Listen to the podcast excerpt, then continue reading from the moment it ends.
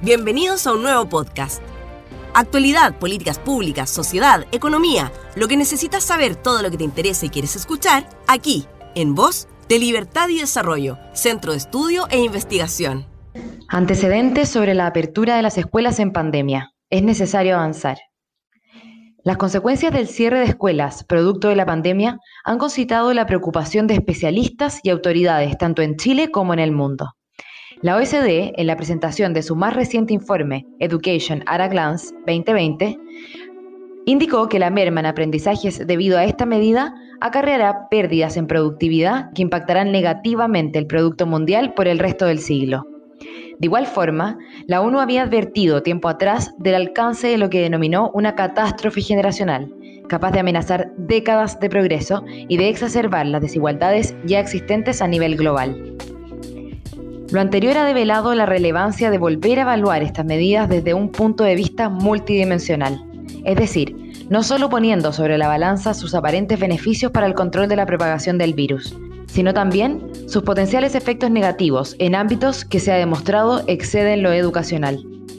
Ello lleva a sugerir que, conforme se vaya controlando el virus, ya sabiendas que deberemos convivir con él por un tiempo, los países prioricen la apertura de las escuelas de forma flexible, catalogándolas incluso como actividades esenciales. Cierre de escuelas como medida de control del COVID-19. Una de las primeras medidas que tomaron los países, incluido Chile, para frenar la propagación del COVID-19 una vez detectados los primeros brotes fue el cierre de los establecimientos educativos. Si bien los estudios realizados en otros países indican que ello habría contribuido a reducir la velocidad de los contagios, la mayoría de estos no permiten determinar con exactitud el impacto aislado de esta medida respecto a las demás restricciones que los gobiernos impusieron sobre la población, como las cuarentenas, el uso obligatorio de mascarillas, etc. Resultados preliminares para Inglaterra indican que el cierre de escuelas habría tenido un efecto marginal en comparación con el resto de las medidas aplicadas, y que por sí sola, la más efectiva ha sido el aislamiento de casos. En efecto, un estudio sobre la reapertura de escuelas en ese país durante los meses de junio y julio encontró muy pocos brotes asociados a esta, especialmente a nivel parvulario y primaria, y en comparación con otros establecimientos como casas de reposo, cárceles y oficinas. Además, se reporta que los contagios entre miembros del staff fueron más frecuentes que entre estudiantes, así como que la mayoría de los niños que contrajeron la enfermedad fueron contagiados por sus padres y no en la escuela. Por último, este estudio encuentra una alta correlación entre la incidencia del COVID-19 en la comunidad y la ocurrencia de brotes en las escuelas, lo que sugiere que estas no son por sí solas un foco más favorable de infección, sino que depende de lo que ocurra a nivel territorial. Pero dada la gravedad del virus, esta evidencia parece insuficiente y existe un temor fundado del daño que puede provocar en los niños, así como el rol que estos cumplen en su propagación. No obstante, los datos indican que representan apenas entre el 1 y el 2% de los casos de COVID-19 a nivel mundial, y que, en contraste con otros virus respiratorios, parecen ser menos propensos que los adultos a contraerlo. Desde el punto de vista médico, los estudios internacionales encuentran que la mayoría de los niños y adolescentes que se contagian presentan una enfermedad leve o nula y sufren consecuencias severas con mucha menor frecuencia que los adultos. Problemas y riesgos del cierre de escuelas. La literatura internacional muestra que la interrupción de las clases puede tener un impacto negativo en el aprendizaje de los estudiantes y que el daño varía para los distintos niveles socioeconómicos.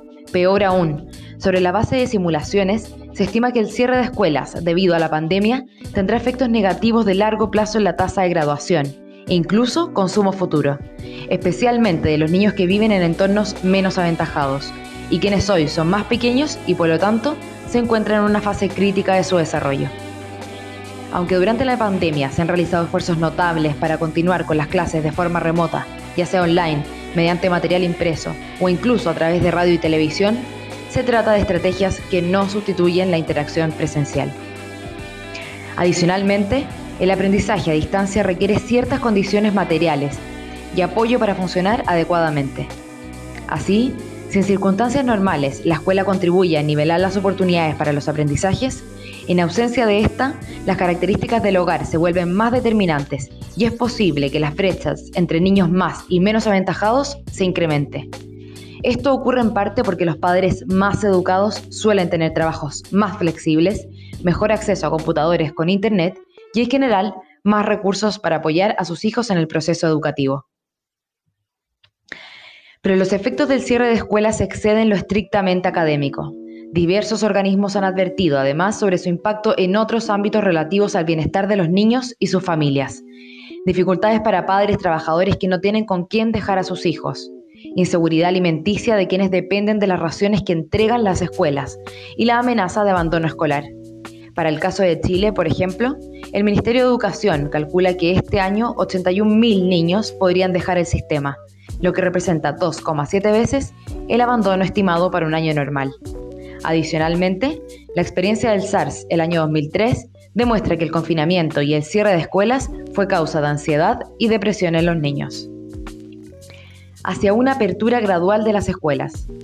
Es importante no perder de vista que, aun si se realizan correctamente todas las estrategias de mitigación, es imposible eliminar completamente el riesgo de contraer COVID-19 en las escuelas.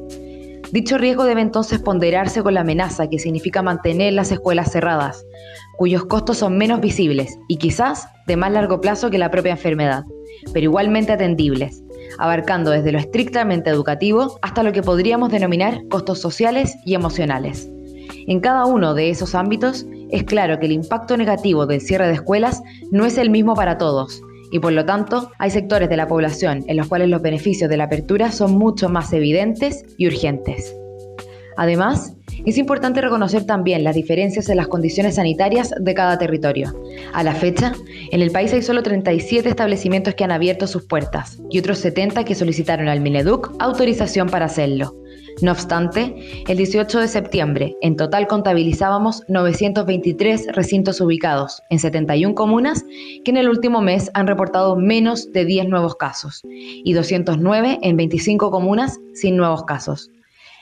Las que suman 96.600 niños, de los cuales un 70% corresponde a estudiantes calificados como prioritarios. La escuela otorga un espacio de desarrollo y bienestar que hoy más que nunca hemos podido verificar y que la enseñanza remota y las plataformas online no son capaces de reemplazar. Si bien hay encuestas que muestran la resistencia de algunos padres respecto a la idea de enviar a sus hijos al colegio, ello no puede ser motivo para dejar de impulsar aquello que desde el punto de vista general y a partir de la evidencia se estima más beneficioso. Urge apoyar con convicción el proceso de apertura de las escuelas en aquellas regiones y comunas en las cuales los contagios se encuentran controlados y el peligro de brotes es menor. Priorizando la asistencia de los niños más pequeños y ofreciendo un retorno flexible y voluntario. El Mineduc presentó un plan general basado en dichos ejes el que las escuelas deben adoptar a su propia realidad. Es clave que éstas avancen en la socialización con sus comunidades y así se vayan despejando los temores que persisten. Más que hablar de volver a las clases presenciales, quizás un primer paso sea, por lo menos, tomar la decisión de abrir las escuelas y ponerlas a disposición de la comunidad, de manera que quienes necesiten del espacio que éstas brindan puedan tenerlo y que quienes aún no se sientan seguros puedan ir de a poco resolviendo sus